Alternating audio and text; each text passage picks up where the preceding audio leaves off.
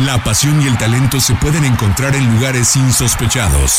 Ascenso MX, Liga Premier, Sub-20, Sub-17, TDP. Es momento de que las categorías inferiores salgan del anonimato. Aquí inicia Semillero MX, Fútbol sin reflectores. Comenzamos.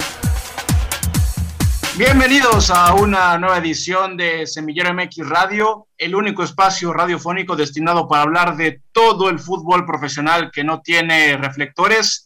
Fútbol en estado puro. Hoy, en estos días que han estado enmarcados por la fecha FIFA, por la actividad de selecciones, pues Semillero MX también se suma a las jornadas internacionales y hoy el tema principal será las selecciones inferiores, las selecciones mexicanas inferiores, las varoniles, porque al igual que la selección mayor está jugando los clasificatorios al Mundial de Qatar 2022, del mismo modo las selecciones inferiores se están preparando para las próximas competencias internacionales, la sub-20 dirigida por, por, por Luis Pérez se está preparando para el próximo Mundial de la categoría, la sub-20 mientras que la sub-21, eh, dirigida por Raúl Chabrán, va a ser la, es la, selección y la camada que se está preparando para el próximo ciclo olímpico en, en, París, en Francia. Entonces, son dos procesos bastante interesantes, bastante importantes. Eh, para ser exactos, la selección sub-21 y la selección sub-20 han realizado una gira internacional por Europa, específicamente en España. Ambos seleccionados nacionales sostuvieron encuentros importantes con selecciones europeas y estaremos hablando de ello porque además de los resultados y de seguir y de darle seguimiento al proceso de este par de selectivos, ambos cuentan con un factor en común bastante interesante que es que México se ha sumado a esta cuestión de la globalización y la internacionalización del fútbol, al igual que Estados Unidos, que Francia y que muchas selecciones alrededor del planeta, hoy México está recurriendo también a a jugadores mexicanos con doble nacionalidad, con doble pasaporte, con ascendencia de otros países y bueno, eso va a enriquecer a las próximas generaciones del fútbol mexicano y de eso vamos a estar hablando hoy en Semillero MX y para eso saludamos con mucho gusto hasta Montevideo, Uruguay, a Michel Maragliotti, compañero de Balón Latino. Michel, bienvenido a Semillero MX, gracias por tu tiempo. Hola, ¿qué tal muchachos? Un placer para mí estar con ustedes, espero que anden bien. Todo bien por acá, Michelle. Eh, pues básicamente hoy hacemos contacto hasta Montevideo contigo para platicar de uno de los mejores prospectos a, eh, a, mediano y largo plazo para la delantera del fútbol mexicano. Antes hay que dar un poco de contexto. Hablábamos de la sub-20 y la sub-21. La sub-20, dirigida por Luis Ernesto Pérez, este mediocampista con, con pasado en Rayados de Monterrey, en Guadalajara, en Necaxa, hoy es el director técnico de la selección sub-20.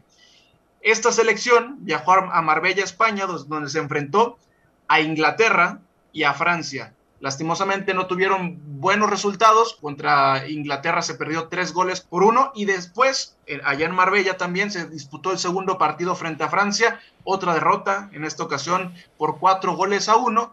Pero el gol del descuento para la selección mexicana fue cortesía de Diego Abreu ya de entrada el apellido nos dice algo y sí, efectivamente está en lo correcto porque Diego Abreu es hijo de Washington Sebastián Abreu, el loco Abreu, eh, mundialista uruguayo, eh, récord Guinness con, equipos en, su carrera profesional, con pasaje en México, en, en América, en Rayados, en Tigres, en Tecos. Ese mismo Washington Sebastián Abreu, en su paso por México, tuvo hijos mexicanos, uno de ellos es Diego Abreu y hoy se está abriendo paso en su carrera profesional y está levantando la mano para representar a la selección mexicana. Michelle, antes de hablar de las características de Diego, Diego juega en Defensor Sporting. ¿Nos puedes platicar un poco de qué representa Defensor Sporting? Porque es un equipo con mucha historia en el fútbol uruguayo, pero que hoy se encuentra disputando la segunda división. Sí, bueno, Defensor Sporting es considerado vamos a decir, el tercer grande del país, uno de los primeros equipos en salir campeón de los cuadros menores, exceptuando a, Peñarol y Nacional, y bueno, tuvo, ha tenido, mejor dicho, unos malos torneos, lo que desembocó en que en el último año descendiera a la segunda división, y bueno, comenzar de cero, reestructurar todo el club y seguir apostando al su fuerte, que son las formativas, donde se encuentra también hoy Diego Abreu, ¿no? Este, me parece que Defensor ha sido un equipo que siempre ha promovido muchísimos juveniles, pero lamentablemente en el último tiempo ha tenido fuga de talentos y bueno, están buscando reencontrarse con, lo que los ha llevado a, por ejemplo, ser semifinalistas de Libertadores y campeones uruguayos en la última década. Nos hablas un poco del contexto, del escenario que hoy vive el conjunto Violeta allá en el fútbol uruguayo, segunda división, pero también nos, nos platicas un poco de la idiosincrasia del club, ¿no? Acostumbrado a sacar jugadores de la cantera, a ser un club exportador. Hoy bajo este escenario, ¿qué tanta chance puede tener un jugador como Diego Abreu en Defensor Sporting, más allá de que no ha tenido una actividad, si no nos equivocamos? No, están en lo cierto. Todavía Diego se encuentra en, vamos a decir, en el equipo reserva ha firmado su primer contrato profesional, ha superado más de 100 goles en, las formativas del club, en, lo que es la parte de ediciones juveniles. No ha tenido su chance aún, producto de que Defensor aspira a ascender y bueno, lo ha hecho con delanteros como Diego Vera y el chino Álvaro Navarro, que son delanteros bastante experimentados. Y bueno, no ha tenido mucho lugar. Pero bueno, viendo también que ha jugado en los juveniles, sigue convirtiendo goles, ha sido goleador de las últimas divisionales de defensor y sumado a que también viaja mucho con México a, esto de la sub-21, sub-19, eh, bueno, que viene con México hace mucho tiempo también y ahora también llamado a sub-20, me parece que, le viene bien para, para tener ritmo de juego. Nos hablas un poco de, que antes de, ser considerado por lo menos para las concentraciones, para las cédulas con, con el equipo mayor, Diego ya, está, ya se ha caracterizado por, un, por ser un, delantero goleador en las inferiores.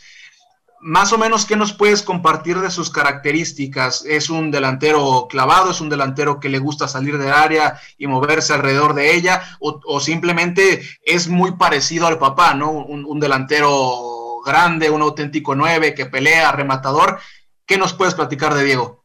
Bueno, eh, lo primero que les iba a decir, no es como el padre, eh, es mucho más completo, es un nueve moderno, puede jugar dentro del área, puede jugar afuera, puede jugar de espaldas, eh, remata bien con las dos piernas, tiene media distancia, tiene tiro corto dentro del área, si tiene que, entrar en una jugada sucia también como el padre que, que se metía a donde sea para hacer los goles, pero es técnicamente muy bueno, ha hecho goles con, México también en, juveniles, golazos de media distancia, goles de cabeza, de todo tipo. Eh, es un delantero completísimo y de seguro que tanto México como Uruguay, el que se lo pueda llevar, va a tener un delantero eh, que puede marcar un antes y un después en las delanteras de ambas selecciones. Hola Michelle, te saluda con gusto Alexei Arce. Hablabas justamente de este último comentario, ¿no? Como esta especie de competencia entre Uruguay y México por ver quién se puede quedar al final de cuentas con, con Diego Abreu, entendiendo que aún tiene posibilidades de disputar tanto con Uruguay, si así lo decía eh, más adelante, o continuar con México. ¿Qué se habla en el entorno allá en la prensa en, Uruguay? ¿Sería, eh, ven con buenos ojos el que, el que Diego Abreu pueda pertenecer a Uruguay, lo ven cercano o de plano ya es un caso que ven muy lejano y, bueno, consideran que Diego Abreu será eh, futbolista de la selección mexicana. Hola, ¿cómo estás? Un gusto saludarte. Eh, bueno, con respecto a esto, la prensa aún no se ha anunciado mucho al respecto.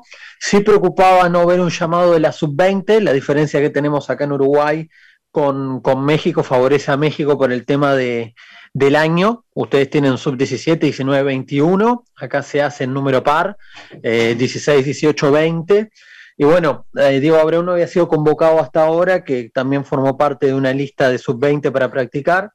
Como saben, acá en Sudamérica no va a haber torneos con Mebol juveniles eh, post pandemia. Por ende, me parece que ahora que esté con México también es algo positivo para él y sobre todo para México, porque cada vez lo tiene más cerca. Y Diego, además de haber nacido allí, este, seguramente tiene un cariño y ya se lo ha visto con otros doble nacionalidad como Martínez Dupuy y con Galdames, haciendo muy buenas migas. Entonces, la prensa por una parte no quiere que se les escape, pero después va a ser todo decisión de Diego, ni siquiera de, de, su padre, del loco. Lo que a mí me parece, por un tema de, de cómo son los uruguayos, es que difícilmente no elija la selección uruguaya. Ahora, viendo que México siempre se interesó en él, capaz que ah, es la excepción a la regla. El único caso que conozco de, esta índole es el de Neri Castillo, El resto ha elegido jugar por Uruguay, casi siempre. Oye, Michelle, y bajo tu perspectiva, ¿qué escenario ves más cercano? Que el caso de Diego Abreu continúe ya en las filas de, Uruguay, en el fútbol uruguayo, o que si bien, eh, por esto mismo que comentas, eh, de que al final de cuentas México pueda tener como ese temor, ¿no? De, que termine eligiendo o prefiriendo a la selección uruguaya, ¿crees que rápidamente lo podamos ver acá en el fútbol mexicano, disputando eh, con cualquier equipo en fuerzas básicas o ya sea en primera división? ¿Cuál escenario, bajo tu perspectiva, ves más cercano? Y me parece que Diego, tarde o temprano, va a necesitar ese roce de primera división. Si no se lo da Defensor Sporting o algún otro equipo en el Uruguay, me parece que el fútbol mexicano podría ser la opción uno, ya que, su padre es conocedor, que él conoce también de, de, haber nacido y vivido parte de su vida allí. Y como ha manifestado otras veces, creo que no le molestaría a ningún jugador uruguayo jugar en el fútbol mexicano, viéndolo desde el punto de vista económico y sobre todo desde el punto de vista deportivo en una liga que cada vez va evolucionando más y compitiendo no con la europea capaz que a nivel de liga, pero sí en, lo que puede ser la cotización de un jugador, ¿no? Y obviamente atraerlo al seleccionado. Michelle, eh, antes de, despedirte y nuevamente agradecerte el tiempo que le has regalado a Semillero MX, preguntarte, ya mencionabas un poco de, de que sí, de este este tipo de decisiones no son fáciles y, justo apuntabas a un nombre muy recordado por todos, el de Nery Castillo, ¿no? Jugador de mucha calidad que después terminó diluyéndose. Pero hoy en día, eh, porque pasa, mencionaste nombres importantes, el de Dupuy, em, el mismo Marcelo Flores está en esta selección eh, sub-20, pero pasa que en esos casos, incluso en, los casos de los muchos jugadores mexicoamericanos, que ambas, que las selecciones o los países en cuestión que se están peleando el jugador lo quieren porque quizá no tienen a uno como esos en su posición. Hoy Uruguay adolece en esa categoría de un jugador así, como para que se lo puedan pelear a México en determinado caso. Eh, sí, Uruguay tiene, gracias a, a, la buena, al buen trabajo de formativas, tiene delanteros de alto nivel y con edades similares. Eh, casos como Agustín Álvarez Martínez, que ha debutado en la selección mayor con 20 años, eh, que juega en Peñarol, Matías Arezo, que es pretendido del Atlético Madrid, también tiene 18 años y, bueno, es una de las grandes promesas. Y después hay muchos delanteros. La verdad que Uruguay tiene una gran variedad y obviamente creo que ante la chance de que Diego pueda jugar para Uruguay o para México, me parece que Uruguay lo va a tentar, aunque capaz que después no se lo utilice. No sé si me explico pero me parece que Uruguay no se arriesgaría a dejar un talento como Diego Abreu afuera. Y ahí es donde entra la, diplomacia y, la capacidad de por parte de los dirigentes de, hacer que el jugador se quede o no con, la, con la selección uruguaya o mexicana en este caso. Michelle, simplemente agradecerte el tiempo para Semillero MX. Esperamos que podamos hacer contacto en el futuro nuevamente para hablar de los goles de Diego en Defensor Sporting y simplemente dónde te podemos seguir a ti y a tu medio de comunicación. Bueno, primero que nada, muchísimas gracias por el llamado, fue un gusto estar con ustedes y por supuesto que estaremos en contacto más adelante para ver qué sucederá con Diego. Mi perspectiva es que México está haciendo bien las cosas y que lo puede atar. Así que eso no sé si le sirve como para que puedan ir agarrando un rumbo, pero bueno, dependerá de Diego y me pueden seguir en todas las redes como tanto Twitter como Instagram como Michu, M-I-C-H-U, MM7 en todas las redes y a Balón Latino, arroba Balón Latino en todas las redes también. Ahí está un outlook eh, completo por parte de Michelle Maragliotti eh, sobre un delantero a futuro para la selección mexicana, Diego Abreu, hijo de Loco Abreu, a quien también ya entrevistamos y a quien ya también ya entrevistó este equipo de trabajo de Semillero MX. Y vamos a escuchar lo que tiene que decir el Loco sobre su hijo, sobre el delantero de la selección mexicana sub-20. Aquí con Sebastián Abreu para Semillero MX, te agradecemos el tiempo. Preguntarte, tu hijo Diego tiene la posibilidad de jugar para la selección mexicana. Tú como su padre y sobre todo como un, delantero importante que, que, que fuiste en tu carrera, qué le puede regalar Diego a la selección mexicana, sobre todo por la posición en la que juega. ¿Qué le puede regalar? Es a veces difícil uno opinar como, como padre, pero él claramente tiene, tiene muchos deseos y está muy contento de, de la posibilidad que le está generando la selección de México. Pero hoy por, por internet, el que tenga alguna duda o no sabe cómo es, busca Diego Abreu en YouTube y ahí tiene características, movimientos, goles. Y va a quedar mejor lo que yo pueda decir acá, que como padre no, no, conozco un padre que, que, vaya a hablar mal del hijo. Así que lo único que sí le digo es que disfrute de esta linda experiencia que le está tocando vivir. Hoy con la internacionalización del fútbol estamos viendo cómo muchas selecciones voltean más allá de sus canchas, ¿no? Eh, Estados Unidos hace una gran labor de visorías y hoy a México se le está presentando la misma posibilidad, ¿no? Está el caso de, Dupuy, el caso de Galdames. ¿Crees que la selección mexicana debería de comenzar a hacer un, trabajo más importante de visorías fuera de México? Es que no sé si no lo hacen, no, no, ahí no me puedo poner a opinar porque no desconozco. Capaz que están haciendo trabajo de scouting y ya tienen varios perfiles de jugadores mexicanos en otros, en otros países y simplemente están esperando el, momento correcto para hacerlo, pero indudablemente que hay que saberlo aprovechar y tenerlo presente porque... Ahí escuchamos las palabras de Washington eh, Sebastián Abreu, pues sí, muy sensato, muy coherente, diciendo, bueno, yo como padre que puedo decir, bastará que, que lo vean. Y hablando justamente de este tema de la internacionalización, pues bueno, México sí está haciendo este trabajo. En, en las selecciones y en las convocatorias, hoy todo mundo, ya lo sabe, acá platicamos de ese fútbol que no tiene reflectores.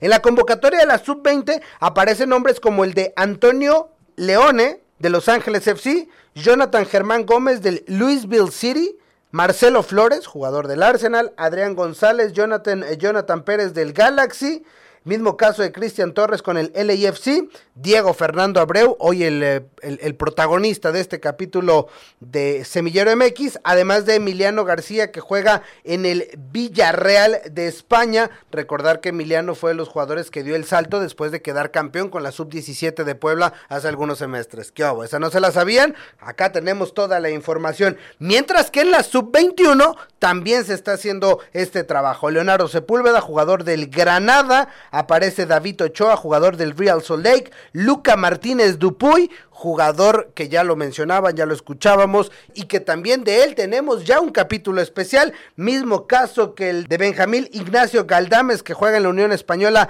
de Chile. Son los nombres de los foráneos mexicanos nacidos en este país, de padres extranjeros que cuando militaban o vivían en nuestro suelo, nacieron acá y hoy tienen la posibilidad de representar a la selección mexicana. De esta internacionalización es de la que platicaba Gerardo Guillén con el Loco Abreu.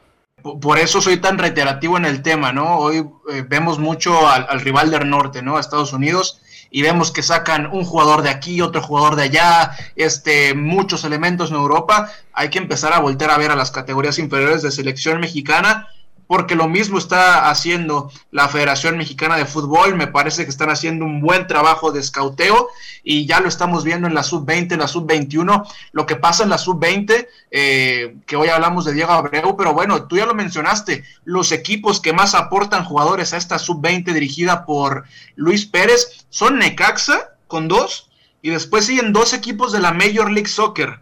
La, el LAFC y el LA Galaxy. Y acostumbrémonos a esto. Vamos a empezar a ver muchos, pero muchos mexicoamericanos jugando para la selección mexicana y la pelea entre US Soccer y la selección mexicana va a seguir en ese, en ese camino. Atlas, esta sub-20, proporcionó a Rodolfo Garza, que es defensor, mientras que el Guadalajara proporcionó a Raúl Martínez, que también es, es, es defensa. Ya lo mencionaba, los jugadores del LAFC, del Galaxy. Está el caso de Marcelo Flores, que tenía chance de jugar para México, para Canadá, para Inglaterra, me parece. Entonces, es, una buena adquisición, por decirlo de alguna manera, para la selección mexicana. Y bueno, el caso de Diego Abreu y de Emiliano García. Después lo de la sub-21 donde ya lo mencionaste y vayan al, perfil de Semillero MX en Apple Podcast, en Spotify, porque van a encontrar todo lo que necesitan saber de Luca Martínez Dupuy. Hace un par de semanas se hizo viral porque la realidad es que está teniendo muy buena actuación con Rosario Central en la primera división del fútbol argentino apenas empieza a meter goles y ya todos quieren hablar de Luca Martínez Dupuy. Nosotros acá ya trajimos la información desde hace muchos meses. Entonces, atentos a lo que, a lo que está pasando con selecciones mexicanas.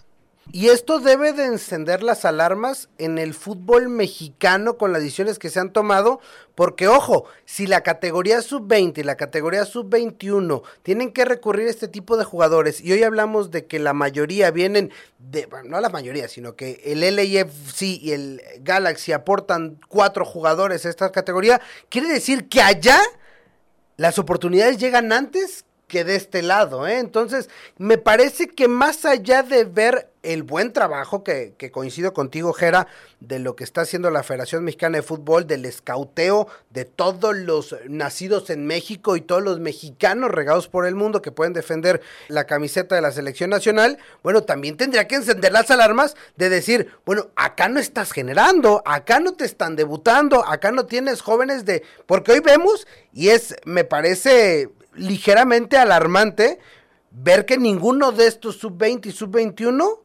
tienen minutos en primera división. Muy interesante lo que está pasando con las categorías inferiores de la selección mexicana. Futbolistas a los cuales hay que escautear fuera de las canchas de la Liga MX, porque como lo menciona el señor Arturo, Arturo Benavides, quizá allá están recibiendo más oportunidades que los que juegan aquí en territorio nacional. Hablábamos rápidamente de los nombres extranjeros, entre comillas, que hay en la sub en la sub 20, pues en la sub 21 hablamos que, que, está un Leonardo Sepúlveda del Granada, David Ochoa del Real Salt Lake, portero que, que ya que este año jugó el preolímpico en el Estadio Jalisco con Estados Unidos, tiene también ascendencia mexicana e hizo el trámite ante la FIFA para ahora jugar para México está por supuesto Luca Martínez Dupuy y Benjamín Galdanes, México-chileno de la U española. Alexei, ¿cuáles fueron los resultados tanto de la 20 como de la 21? Sí, eh, si quieres arrancamos con la sub-21. El equipo tricolor venció tres goles a uno a la selección de Rumanía. Los goles los hizo Jordan Carrillo, Ramón Juárez y Luca Martínez Dupuy. En su segundo encuentro, el conjunto tricolor venció dos goles a cero a la selección de Suecia, con goles de Luca Martínez y el mismo Jordan Carrillo, el jugador de Santos. Ya en, el, en la sub-20, como comentabas, eh, no le fue tan bien allá a los comandados por, por Luis Pérez. En su primer encuentro perdió tres goles a uno frente al conjunto de Inglaterra, descontó Fidel Ambriz, jugador de León, y en el segundo partido el conjunto nacional perdió cuatro goles a uno frente al combinado de Francia. El gol lo hizo Diego Abreu, el que ya también bautizó el señor Arturo Benavides como el protagonista de este episodio del podcast. Ahí está, ahí está la actividad de selección sub-20, sub-21 y simplemente últimos comentarios de esta internacionalización que está eh, experimentando el fútbol mexicano en selecciones. Reitero lo que decía hace unos instantes, creo que hay que abrir los ojos. Hay una parte muy positiva, el hecho de buscar abrir las fronteras y hacer lo que están haciendo muchas selecciones en el mundo. ¿no? Porque muchas selecciones en el mundo están justamente nutriéndose de esta parte, ¿no? E, e, es, es, la vida, es la globalización. Gera, tú mejor que nadie comprendes, estudias y estás inmerso en este tema de lo que implica el hecho de, de, de las no fronteras. Pero también la parte que a mí me parecería debería encender las alarmas es esto, ¿no? Hoy en México, y nos lo decía Matías hace ratito, dice, ¿van a sufrir por Diego? Tal vez, tal vez a Diego Abreu, pero nosotros en la selección mayor, en Uruguay, ya debutamos a un chico de 20 años. ¿Y acá qué horas traemos? ¿Y acá quiénes son los centros delanteros? Estuvo lesionado Raúl Alonso Jiménez, no estoy en contra, pero hubo que naturalizar a Rogelio Funes Mori y, y, entonces volteas a ver y, volteas a ver los equipos de, de, primera división y no hay ningún centro delantero mexicano y entonces nadie voltea a ver la liga de expansión, mucho menos la sub-20, mucho menos la sub-18, para tomar entonces tienes que abrirte e ir a buscar, no es que no sean mexicanos, pero fuera de a otros jugadores donde sí les dan la oportunidad. Es lo que, es a lo que voy acá en México nadie está poniendo a jugar a sus delanteros nacionales. Esa es creo que el análisis y la foto con la que me quedo después del programa del día de hoy. Oigan, compañeros y amigos de Semillero MX, eh, otro de los nombres que, que, también están en esta disputa entre Estados Unidos y México, que bueno, ya está más cargado de parecer a México, es el de Santiago Muñoz, ¿no? Hoy jugador de, del Newcastle, eh, y que ha dado de hablar últimamente en las semanas por lo que ya todos conocemos del equipo. Eh, y ya en el tema del trabajo que está haciendo la federación, coincido con ustedes, me gusta, me gusta que se esté dando la oportunidad a otros jugadores, sin embargo, y lo decías Arturo, no se le da continuidad a centros delanteros, ¿no? Se me viene a la mente el caso de Daniel López Pinedo, que comenzaba a hacer goles con el conjunto de Necaxa y hoy ya lo vemos en la Liga de Expansión. No le dieron ni un torneo completo y bueno, ahí es donde te enfrentas a problemas en la selección mayor cuando nada más tienes tres delanteros. Anteriormente tenías dos eh, disponibles, el caso de Funes Mori el de Henry Martin, y de ahí más para la de contar. Y nosotros que hablamos de los equipos jaliscienses, en la sub-20 hubo uno de cada lado, uno de Atlas y uno de Chivas. En la 21 solamente hay un representante tapatío y es de Atlas y es Ociel Herrera. También, ¿qué está pasando con la producción de los equipos tapatíos? Porque hablamos, perdón, de, de, las canteras finalistas hace seis meses de esa, de esa categoría. Jugaron la final Chivas y, Atlas hace diez meses, en diciembre del año pasado algo está pasando porque calidad hay, pero no se está aprovechando. Y de todos esos mexicanos jóvenes que están regados por el mundo, todos los van a conocer aquí en Semillero MX, porque también en los últimos días se dio el caso de Julián Araujo, mexicoamericano que decidió defender los colores de México. Y bueno, todos esos casos los vamos a tener aquí en Semillero MX Radio. Y ahora sí, es momento de despedir porque el tiempo se nos acaba. Vámonos, Arturo Benavides. Vámonos. Espero les haya gustado. Programa diferente con mucha información. Seguramente algo se llevará de este Semillero MX. Alexi Arce. Gracias, Gera. Gracias, Arturo, Emanuel y por supuesto a la gente que nos acompañó. Yo soy Gerardo Guillén y nos escuchamos en la próxima. Gracias por acompañarnos. La próxima semana regresamos para seguir conduciendo el balón por las canchas de las divisiones inferiores del fútbol mexicano, aquí en Semillero MX.